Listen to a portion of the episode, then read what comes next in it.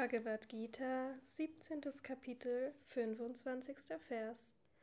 Mit dem Aussprechen von Tat, ohne nach den Früchten zu streben, werden Opferhandlungen, Askesen und verschiedene Handlungen des Gebens von den nach Befreiung Suchenden ausgeführt.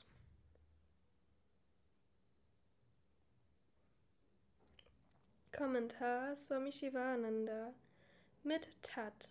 Das Wort Tat, dies aussprechend. Palam, die, Frucht, die Frucht des Opfers, der Askese, der Barmherzigkeit.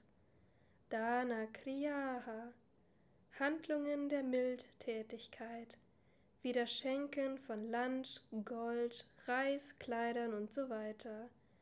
Die unsterbliche Seele, die die ganze Welt transzendiert, wie auch die drei Gunas, die drei Körper und die drei Zustände des Wachens, Träumens und Tiefschlafens.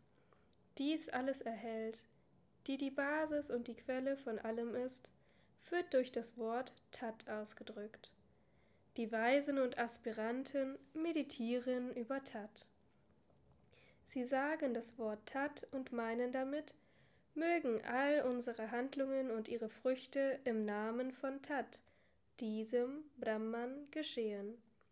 So geben sie all ihre Handlungen und deren Früchte an Brahman und entsagen. Sie sind frei von Ich-Bewusstsein und den Banden des Karma. Sie erlangen Selbstverwirklichung durch Reinheit des Herzens, die durch selbstloses, absichtsloses und wunschloses Handeln entstanden ist. Die Handlung, die durch das Aussprechen von Om zu Beginn edel und heilig gemacht worden ist und an dies gegeben wird, wird in das Wesen Brahmans umgewandelt. Alle Handlungen gipfeln in ihrer Gesamtheit in Weisheit, O Arjuna. Kapitel 4, Vers 33.